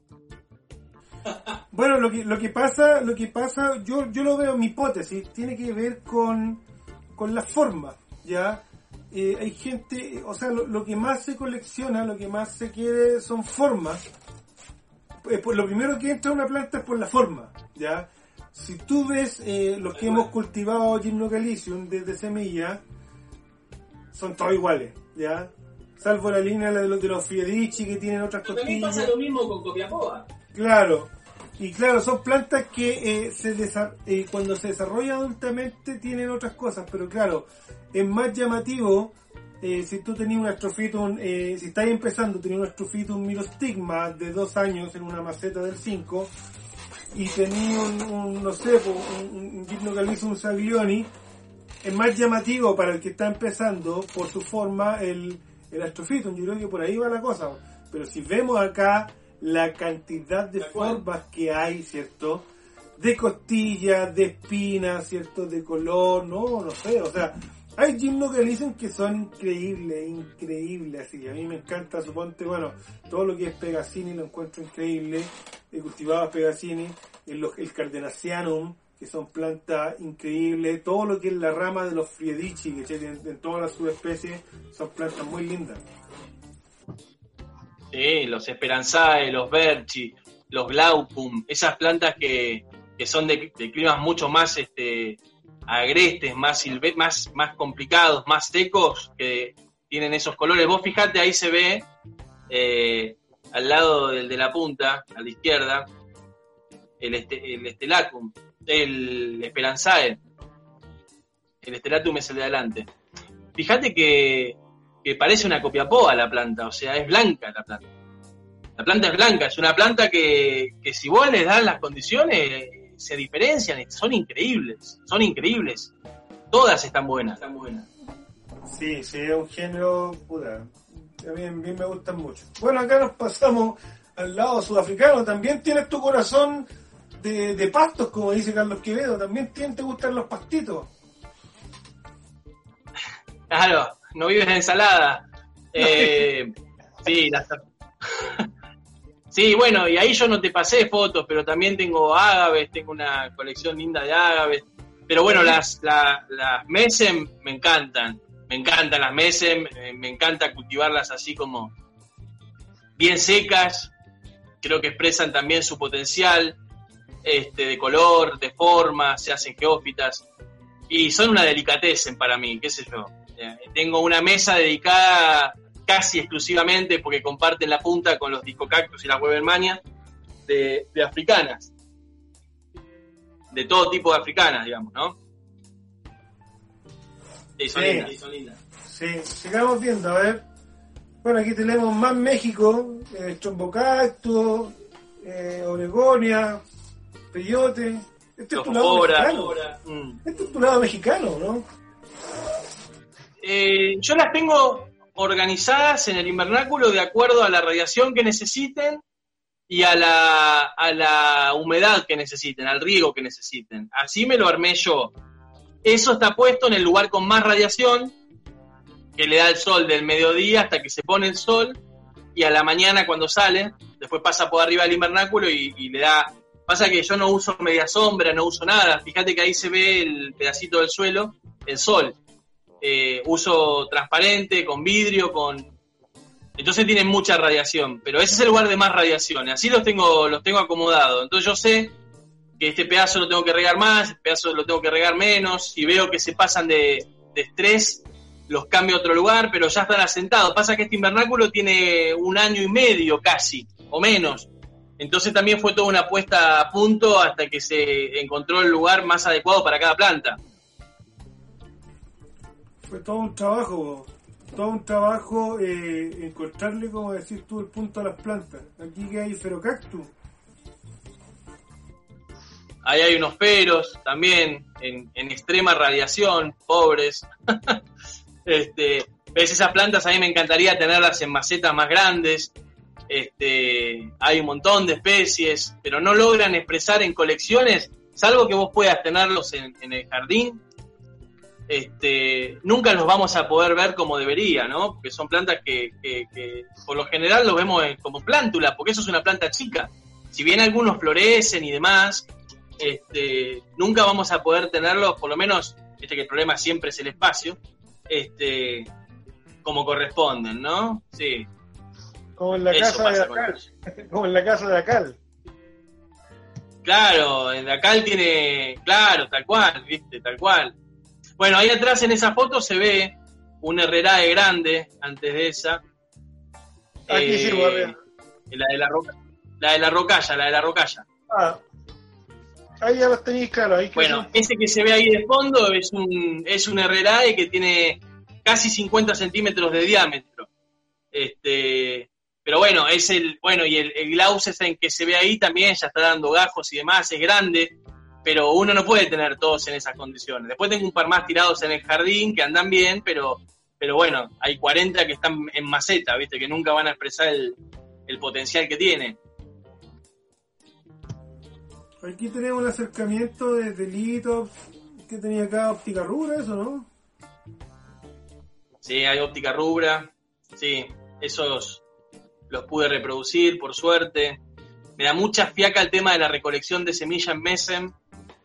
Es terrible. pero, pero sí, es terrible, es terrible, es terrible. Así que ese género lo tengo. Ese, las Mesen como que las tengo para mirarlas prácticamente, porque si bien tengo bandejas de siembra de eso, la verdad que es muy tedioso el tema de la recolección de semillas. O es que estoy más acostumbrado a la recolección de semillas de cactus, por ahí es eso, ¿no? bueno, si no, manda, mándame las cápsulas acá para Chile y acá se las donamos a los amigos que quieran empezar en los cactus. Bueno, ahora estamos en, otra parte que era lo que hablábamos sobre el cultivo. Vimos parte de tu colección, ¿cierto? De, lo, de las plantas que tenía estas plantas madre. Pero ya después viene lo que hablábamos un rato, lo, que es cultivar de semillas y aquí tú me mandaste algunas fotos de algunos semilleros, de algunas cosas, y también de lo que hablábamos un rato, de este, de este descubrimiento, este redescubrimiento, este acercamiento a los injertos para potenciar, ¿cierto?, que, las plantas crezcan más y, tener eh, prontas floraciones, ¿cachai? Y todo eso. Acá estamos viendo un semillero de, esto es agua dulce, ¿no? O Federici, ¿qué es? Sí, Federici angustostriatum, el agua, el agua dulce. Sí, Súper lenta la planta, súper lenta. Eh, pero, pero vos sabés que, viste, te comentaba que cuando empecé a sembrar era una lástima, todo era terrible. Este, y después investigando un poco y viendo, y viste, atando hilos, cabos, que las plantas al principio no son cam, este, con lo cual se asemejan mucho más a un pasto que a un cactus cuando son chiquititas. Y si uno puede brindarle las condiciones de humedad, de nutrientes, básicamente cambiando la profundidad de la bandeja de siembra, el sustrato, este, sobre todo esos dos puntos, ¿no? Porque después el resto, la radiación y la fecha de siembra, ese fue un cambio para mí vital. Yo estaba acostumbrado a sembrar más adelante, noviembre, octubre, noviembre. Este, lo que pasa es que como cambié de invernáculo, este invernáculo sí me permite sembrar en pleno invierno. Este, entonces los resultados son geniales, porque esa foto tiene unos 10 días más o menos. Y la planta tiene 4 meses y ya tienen un centímetro de diámetro. Y vos comparás los semilleros de Angustostriatum del año pasado, del anteaño, y están igual de grandes que estos. Y estos tienen 4 meses, ¿me entendés? este, es notable la, es notable la diferencia. En todos los géneros lo noté. ¿Qué sustrato usáis tú? Cuéntanos un poquito tu método de siembra, para los amigos tengan una idea de lo que estáis hablando. Bueno, eh, yo estoy usando bandejas que tienen 26 centímetros por 12 más o menos y una profundidad de 7-8 centímetros. Hablo primero del tamaño del contenedor, del volumen y después te hablo del sustrato. Para mí ese cambio fue fundamental porque si vos tenés más volumen de sustrato, no tenés tanta amplitud térmica y tampoco se seca tan rápido, ni se calienta tan rápido, ni se enfría tan rápido. Entonces se genera como un buffer donde la planta no tiene tantos picos, ¿entendés? Y con respecto al, sustrato, ese sustrato es Grow Mix, que, es turba, perlita, y, no mucho más, y tiene un poco de humus. Eso, más, eh, viste que algunos te mienten, te dicen que no fertilizan, pero todos sabemos que sí, porque uno sabe leer las plantas. Yo le tiro una vez por mes fertilizante, eh, rico en potasio, que está bueno porque no las infla las plantas y genera una pared celular mucho más gruesa. Este, y además le tiro fósforo, que le sirve para el sistema radicular. Eh, entonces lográs plantitas fuertes y de crecimiento rápido, con muy buena radiación, porque eso tiene exposición 100%. Este, pero como yo siembro antes, siembro en pleno invierno, yo puedo llegar a diciembre, a noviembre, donde el sol está mucho más fuerte, con plántulas ya desarrolladas, que no se me van a quemar. ¿Entendés? Esa es, la, esa es la forma que tengo. ¿Algo, algo mineral? ¿Tiene algo mineral, sustrato, algún fungicida, algo distinto? Sí, fungicida sí. Mineral no tiene nada. Mineral no tiene nada. Yo el mineral lo incorporo después del repique. ¿Sí? Y fungicidas yo uso. Hay tres fungicidas que para mí son de cabecera, pero se puede resumir a dos. Eh, Metalaxil y Propamocar. Esos para mí son espectaculares, son específicos eh, y te solucionan todos los problemas de, los semilleros. Eh, yo en siembra de Copiapoa tuve un hongo, ¿cómo es que le dicen ustedes a felpilla? El cobweb, que es como la telaraña en inglés. Eso. Sí. Este, que Captán no lo saca. Captán lo reduce un poco, pero te vuelve a salir. Este, y con estos dos tipos de, fungicidas lo, lo, controlás. Lo controlás. Además que son sistémicos. O sea, la planta te crece bárbaro y una vez que abrís los semilleros, que ya es como muy difícil que tengas alguna invasión por hongos, ¿no? A mí, a mí el otro día me salió un semillero, eh, creo que el género es Pesicia, que son como los auriculares, que son como esa oreja. Me salió entre medio de, del semillero me salió una oreja gigante así. No sé dónde viene. Nunca había visto algo así. claro, pero los peligrosos son los gomisetes. Bueno, eso es un semillero de Webermania. Es, lo que es una foto vieja, ahora están un poco más grandes. ¿Eh? aquí me mandaste la foto de, la, de, la, de las semillas, po. Sí. Bueno, eso es lo que estábamos hablando hace un rato, pectinífera. Sí, es la primera vez que... da. esa es la primera tanda, que creo que eran 17 frutos. Después sacó dos tandas más de 8 frutos más cada una. Así que esa Webelmania dio como 30 frutos este año. Y sus 15, 20 semillas por fruto. Así que fue un año espectacular para la Webelmania. Y de ese semillero, que es un fragmento nada más, ya fueron a, a injerto 60. Este, así que bueno, sí, Webelmania. Increíble planta, me encanta. Y aquí pasamos, mira, aquí vamos a ver lo que. Aquí yo seleccioné algunas fotos de copiapoas, en lo que hablábamos hace un rato. El, el amigo César, tiempo, hace un tiempo atrás, él veía las copiapoas, ¿cierto? Por, por, por imágenes, pero ya tuvo la oportunidad de viajar a verlas en su hábitat tiempo atrás, gracias, y bueno, junto con la compañía de, estos grandes amigos como son el Rorro y, Carlos Quevedo, él colectó semillas para empezar su trabajo de reproducción y cultivo de copiapoas.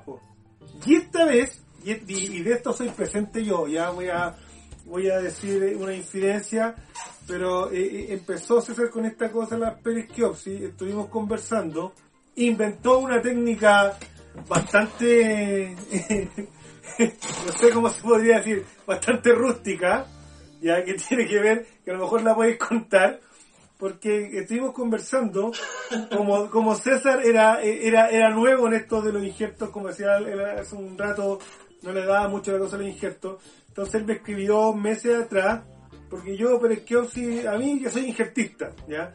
Y siempre he ocupado, me gusta mucho la peresquiopsis, eh, entonces me, me, escribió para comentarme algunas cosas y me mandaba las fotos de los avances. Y un día me manda su técnica de injerto si la podéis comentar cómo era esa esa técnica rústica. ¿No tenés la foto de eso? No, no, se me fue, pero pero dila, dila. Claro, eh, todo el mundo te decía, no, la cámara húmeda. Y la cámara húmeda está buena, pero, mm, pero a mí me resultó más una técnica que, que la improvisé, ¿no? A falta de parafilm, antes de que lleguen los parafilm, eh, claro, yo injertaba con, con arandelas, arandelas, tuercas, cualquier cosa redonda que sea un poco más grande que el diámetro del peresquiopsis. Entonces le ponía, hacía el injerto y le ponía arriba el film que uso para sembrar y le metía la arandela o la tuerca para que me funcione como que me lo sostenga.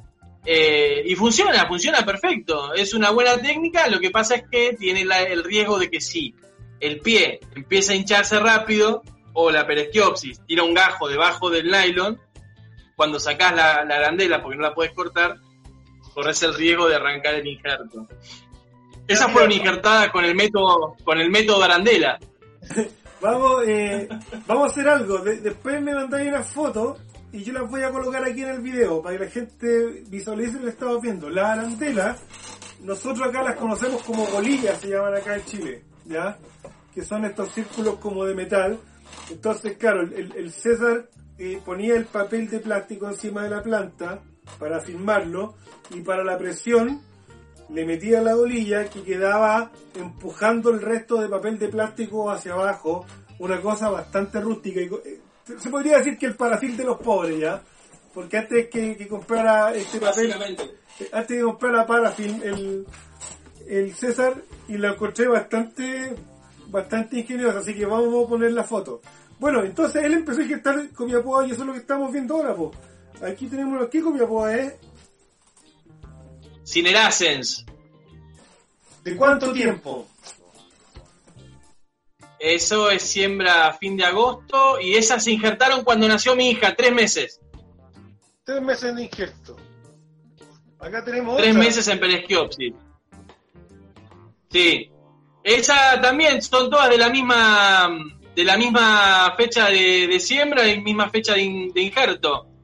Este, eso es una aremófila eh, una copia por hemófila, sí, que ya están. Esas, esa de punta a punta de espina tiene 6 centímetros ya.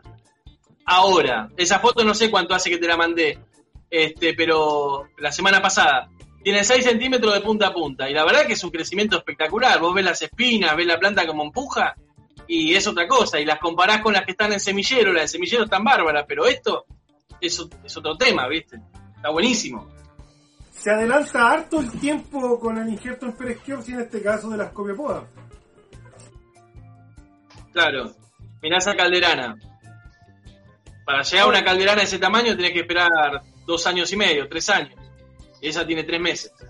Eso es verdad, Tiene, tiene el porte de más de dos años y tiene tres meses injertada. Cinco meses de vida, no sé. Acá, aquí tenemos... Cinco meses, claro, son del 27. Son del 27 del 27 de agosto siembra. Esa es una Hasseltoniana. Hasseltoniana. Hasseltoniana CC 1050. Sí. Sí, también. O fíjate, las espinas. Pasa que ahora quiero hacer una. Quiero hacer una pruebita eh, de ya esas empezarlas a rustificar más. Si bien no abandonar el riego, porque hay que manejar el injerto como, como el pie, ¿no? Como lo que tiene arriba, este, ya empezar a darle más exposición, si bien están expuestas al sol, pero ya empezarlas a rustificar de verdad, para en un futuro poder bajarlas y que queden bárbaros. Es una carrizalensis. Esa está mucho más grande. Vos fíjate que se respeta el crecimiento, el ritmo de crecimiento, viste que hay algunas que son más, más rápidas que otras, este, y esa viene, esa es una de las más grandes junto con la grandiflora. Ahora, lo más lento es la Solaris en peresquiopsis. Bueno, lo, más importante creo yo que podría comentar respecto de lo injerto en peresquiopsis, y en este caso en, el género Ascopiopoa, es que eh, eh, es súper importante mantener un régimen de luz adecuado, porque estas plantas tienden mucho a quielarse, porque crecen tan rápido que si tú no logras controlar eh, la radiación solar, se te puede escapar y se te, se te pone columnar.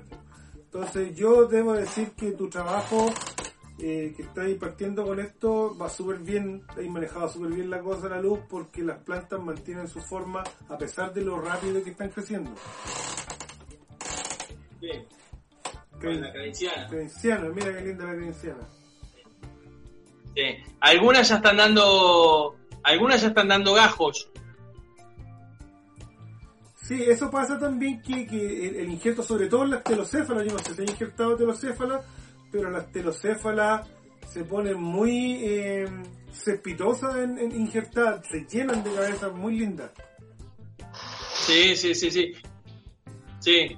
Bueno, esa no sé si es la columna alba común o la columna alba aureispina. Yo creo que es la aureispina, ¿no? Podría ser, o sea, a simple vista se ve mucho más, más blanca, pero hay que ver el desarrollo en, en el periskiopsis. No, esa es la columna alba común.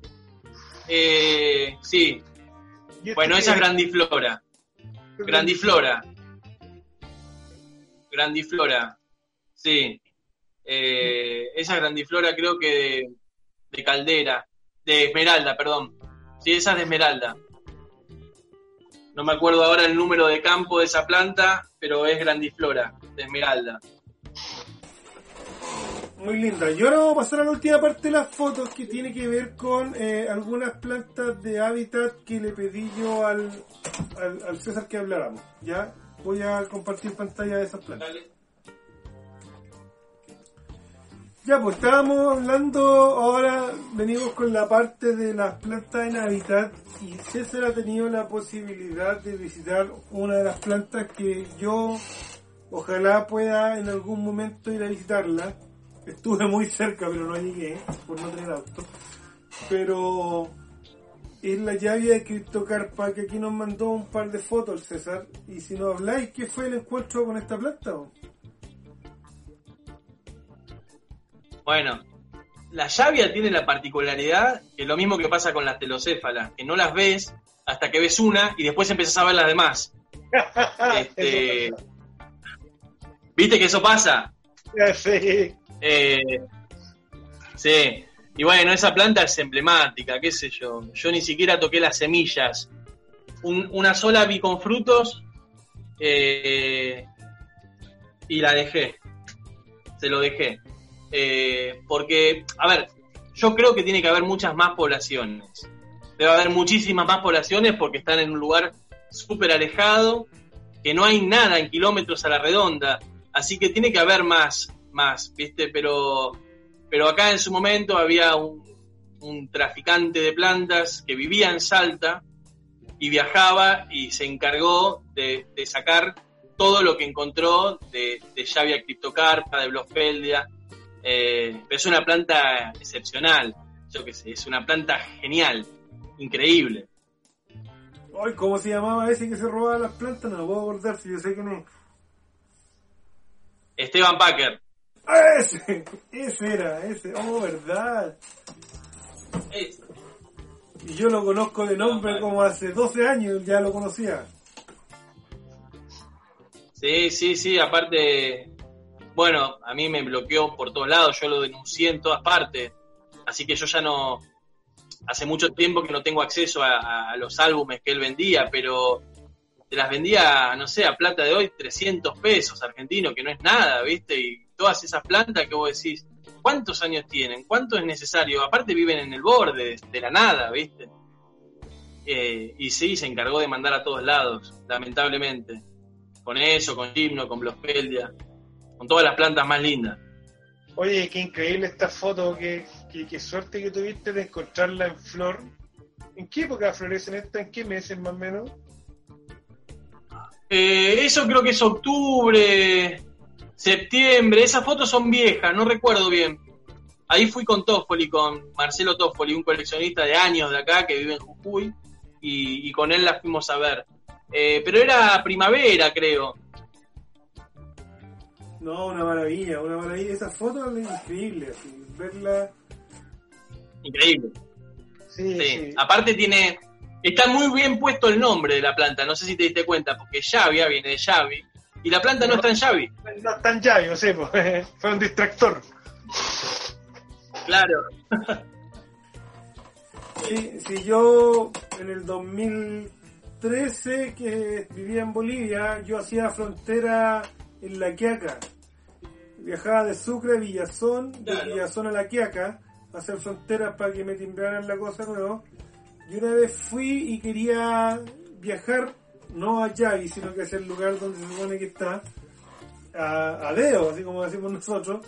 Pero justo llegué un día que era como feriado en Argentina y no andaba nadie, así que estuve horas haciendo Deo, nadie me llevó, así que me tuve que devolver para Bolivia.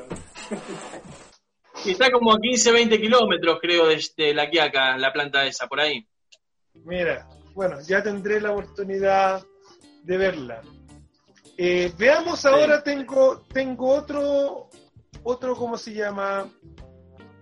Otra planta que me mandaste.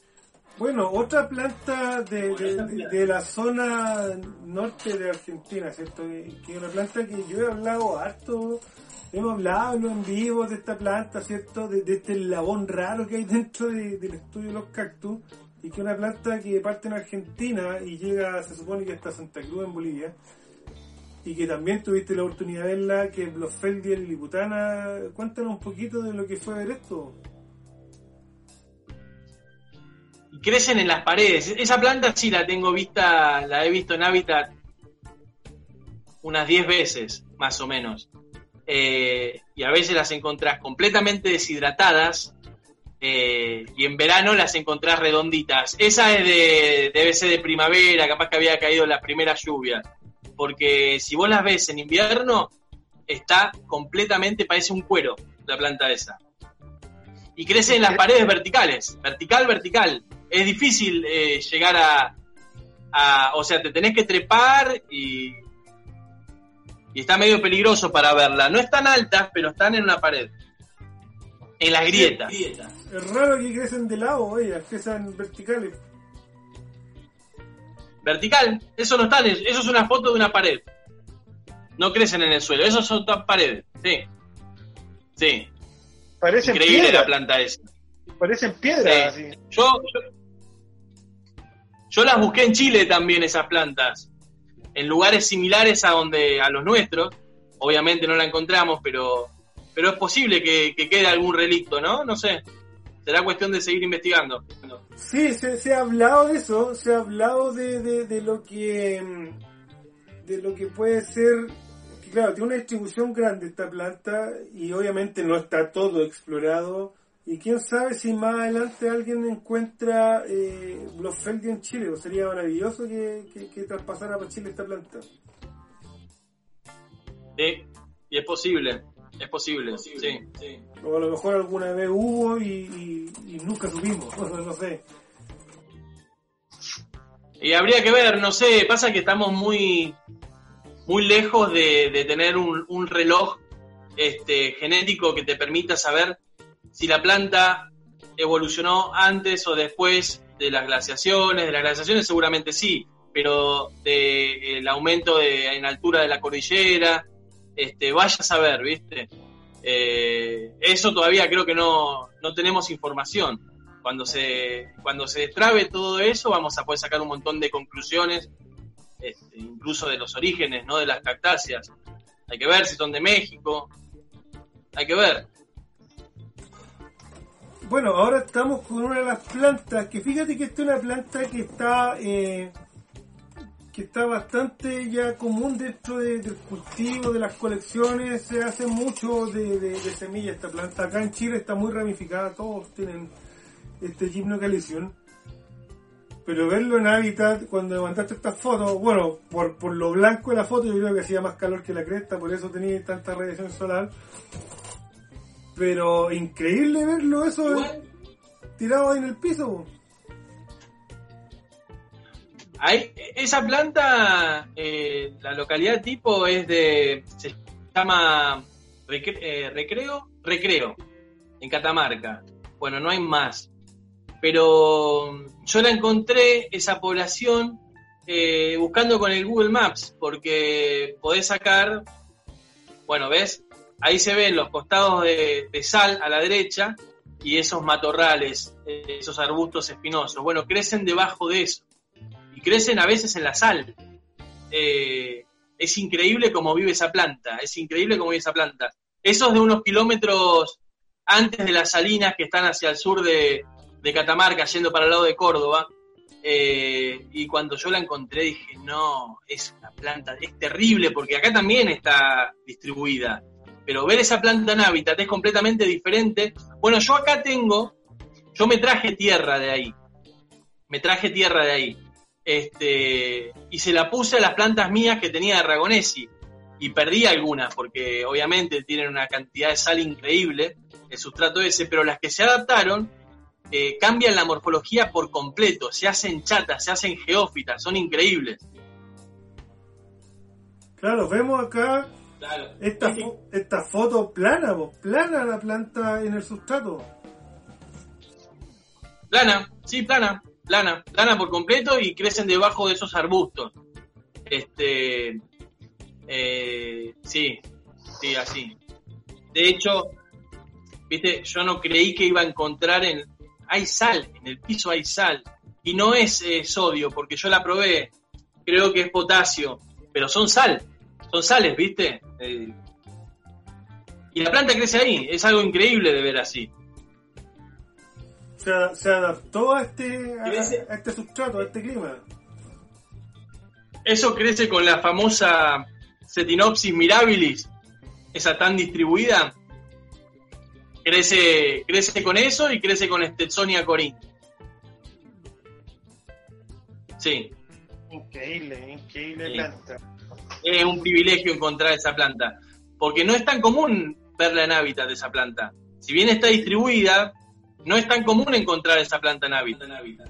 Sí, pues si pasa, pasa con, a mí me pasa esa cosa también con, con estas plantas que a lo mejor son más comunes en el cultivo, pero que en hábitat no, po. lo sé, pues cuando hablamos de Chamacereus silvestre, ¿cierto? Que ya nadie sabe de dónde salió, ¿cachai?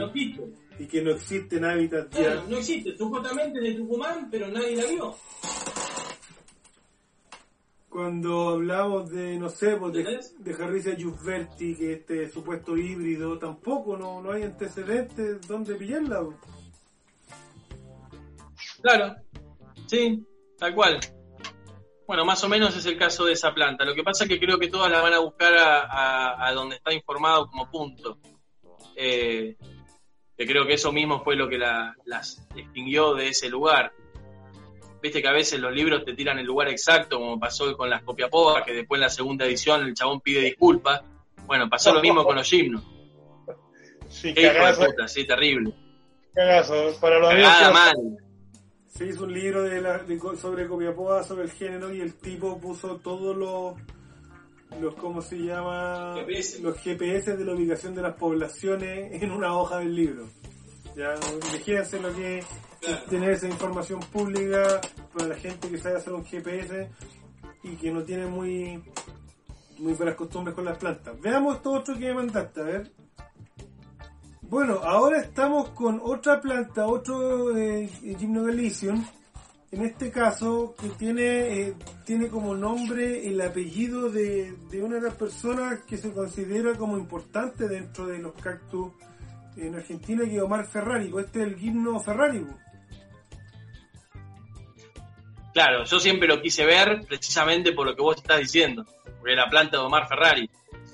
Este, y bueno, cuando se fue, cuando los ves en hábitat, son completamente distintos a, cuando uno los tiene en cultivo, pero completamente distintos. Parecen dos plantas completamente diferentes. Eh, y verlos en esos.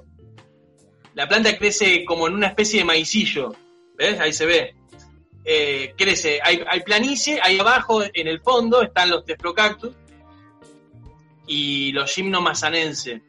Y en esas montañas que se ven, que son chicas, eh, son como de, de maicillo. Y para treparlas están fáciles, pero para bajar, para bajar es terrible, porque tenés que bajando, bajar haciendo, haciendo culipatín, ¿viste? Porque si no te caes, no te puedes agarrar de ningún lado. Tulipati. Pero bueno, una vez que estás ahí arriba, tenés la foto, ya está, te podés morir, morir tranquilo. Oye, sí, se ven bastante distintos al cultivo. Te tienen pinta entre telocactus, colifanta. completamente castigadas. Sí, sí, parece, parece cualquier cosa. Este, y además están realmente en un lugar recontra seco. Recontra seco. Ahí arriba no hay ni arbustos, ¿viste? Es todo piedra, piedra, viven completamente en el mineral. Y no hay plantas nodrizas.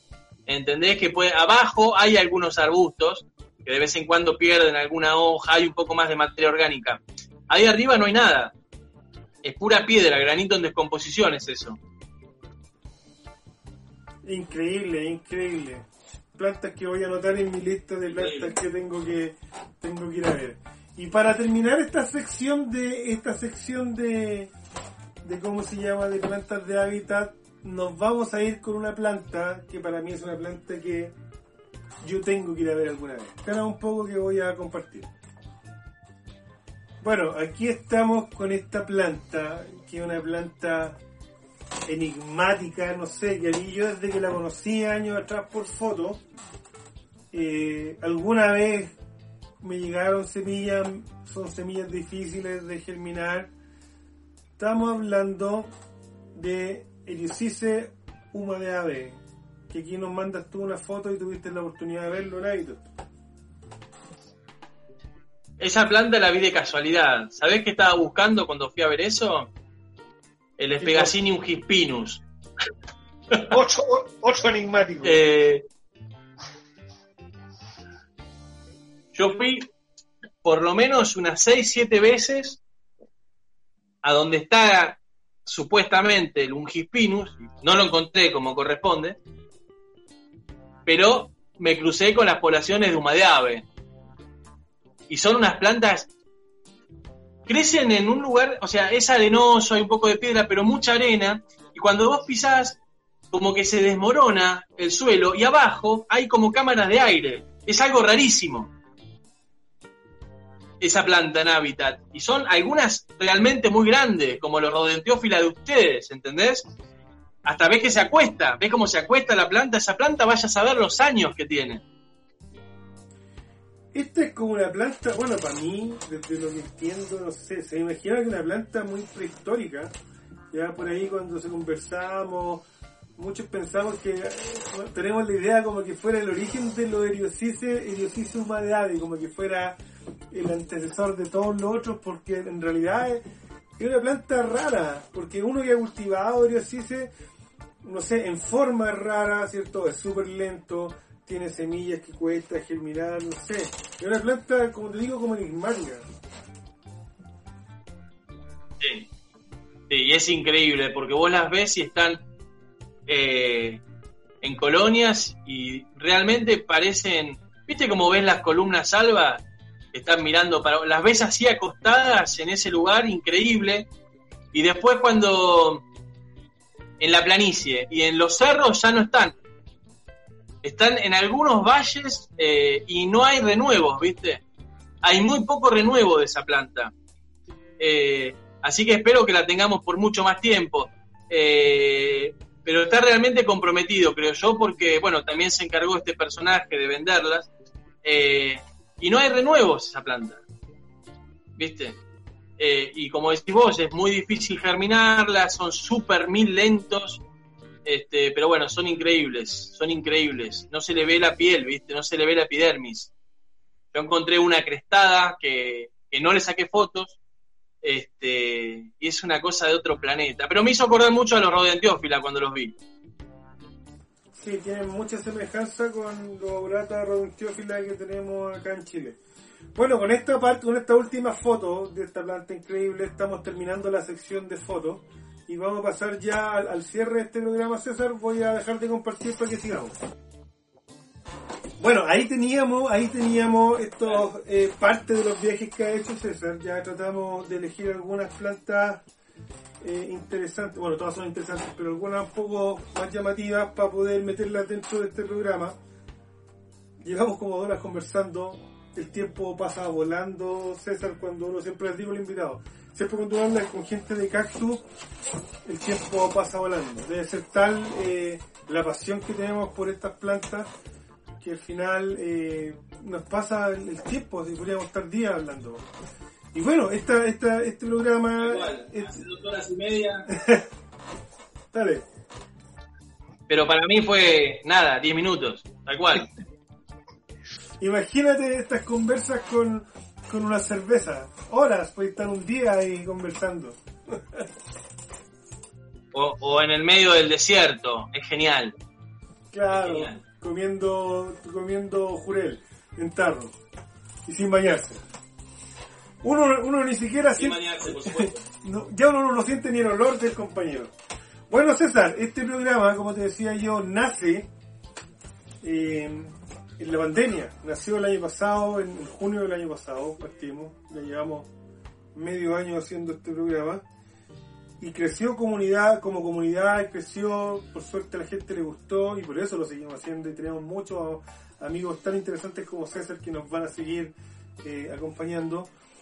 Pero este programa nació en pandemia, nació en pandemia y siempre yo he dicho, eh, los cactus creo que ha sido, bueno, por un lado, eh, es, algo bueno para esta situación en la que estamos. Crea o no crea usted en la pandemia, ya eso lo dejamos a su, a su libre albedrío. Pero... no sé, yo, yo, mira, me dieron de alta de coronavirus el domingo pasado y, la verdad es que no tuve síntomas. O sea, estuve cansado el primero de enero, pero porque me había tomado una botella de champán y había dormido tres horas. O sea, era obvio. Y me lo di, me hice el coche y me dio positivo. O sea, y lo pasé perfecto, pero viste, hice una lotería. Sí, sí. Pero a lo que iba yo es que eh, en esta cosa que, aparte de la enfermedad, lo que causó socialmente, ¿cierto? El encierro, en colectivo, en el caso de ustedes que tuvieron una de las cuarentenas totales más grandes que hubo en el mundo, ¿cierto? Eh, y todo lo que ha traído eh, tener, eh, tener que estar en la casa, a gente que perdió el trabajo, no sé, cuéntame las plantas. Yo sé que por un lado a nosotros nos afecta el hecho de no poder salir, a lo mejor a los que nos gusta ir a hábitat, viajar, nos limita un poco más, pero en el caso de las plantas en la casa, ¿Cómo te fue a ti con, con estas cuarentenas y todo eso? ¿Te ayudó? ¿No te ayudó? Cuéntanos un poquitito qué, qué pasó con la pandemia y las plantas, po. Con las plantas de casa le vino espectacular. Esa es la verdad. Le vino espectacular porque estás abocado al laburo y este año, que casi un año ya hace, eh, mirá, en mi caso, después, bueno, trabajé desde casa, ¿no? Pero no voy a la oficina desde que volví de Chile. Yo volví de Chile el 10 de marzo y me aislé porque había estado en un aeropuerto. Y el 19 de marzo se decretó pandemia. Entonces no fui nunca más al centro, nunca más fui a trabajar afuera de casa. Y eso obviamente tuvo un impacto súper positivo en el laburo en casa. Eh, se hizo muchísimo, se hizo, se avanzó una barbaridad. No hubiese podido nunca en mi vida hacer todo lo que hice si no hubiese sido por este, este parate, ¿no? Creo que a todos le vino más o menos bien para eso, al margen de que algunos perdieron el trabajo y, otros no viajamos a hábitat. Había mucho que hacer acá. Claro, entonces sí, bueno, concuerdo, creo que mucha gente de los que hemos conversado eh, en ese caso la pandemia, estamos hablando puntualmente de la cosa de las plantas, porque perder un familiar o perder el trabajo son otras cuestiones. Pero sí nos, dio la oportunidad a lo mejor de dedicarle más tiempo, de, porque al final todos tenemos nuestras vidas, nuestro trabajo y las plantas vienen siendo como una cosa anexa muy importante, pero que se podría estandarizar dentro de como un hobby, ¿ya? un hobby bastante apasionado, se podría decir en el caso de, de los amigos con los que hablamos, pero sí no, nos sirvió bastante bien. Oye, ha sido una entrevista muy entretenida, eh, César. Te agradezco enormemente que, nos muestres tu trabajo, que nos cuentes de tu vida y que nos ayudes también a tener otra visión de las plantas, del cultivo, porque la idea es que esto también sea, eh, aparte eh, de informativo, educativo, y yo creo que dentro de las palabras, de todas las cosas que vamos conociendo de ti, vamos sacando cosas que nos pueden ayudar en nuestro futuro como cultivador, como explorador cactusero. Así que hermano, te mando un abrazo gigante acá desde Chile y ya podremos cruzar las fronteras, ¿cierto? Conocernos, viajar y compartir esta experiencia hermosa que son los cactus. Bueno, Chelo, muchas gracias y, quería mencionarte una sola cosita que tiene que ver con el tema de la pandemia. Esto de, estar encerrado durante tanto tiempo acá en Argentina, que fue ridículo, tantos tantos meses. Eh, el programa este, digamos, yo que estaba acostumbrado a juntarme con amigos, tomar unos mates y hablar, eh, y eso se dejó de hacer, ya no se puede hacer más. Y, en mi caso fue muy, muy productivo, eh, por lo menos escuchar, participar del programa este tuyo, ¿viste? Porque es como que te juntás a con amigos, ¿viste? Que se genera ya, como más o menos somos los mismos, eh, siempre ya se generan chistes, cargadas, y hablamos un poco en serio, un poco de verdad, y está bárbaro, porque se recuperó todo eso que no pudimos hacer durante tanto tiempo. Eso está buenísimo. Sí, sin querer, sin querer hemos armado una comunidad que va creciendo, ¿cierto? Eh, para los que no saben, nosotros tenemos un Instagram que se llama Hablando de Cactus y ahí nosotros dos veces a la semana tenemos entrevistas, tenemos charlas, tenemos hablar de cactus. Nos juntamos a hablar de cactus los martes y los jueves y salen cosas muy entretenidas. Así que gracias, gracias Sí. César por todo, por todo lo, lo- Bueno, lo lo que nos comenta hoy día. Y bueno, vamos a seguir en contacto a través de Instagram con todo lo otro que también hacemos. De panelista, te mando un abrazo y un abrazo también a todos los que vean el video. Ya, hermano, un abrazo y nos vemos. Nos vemos, chao.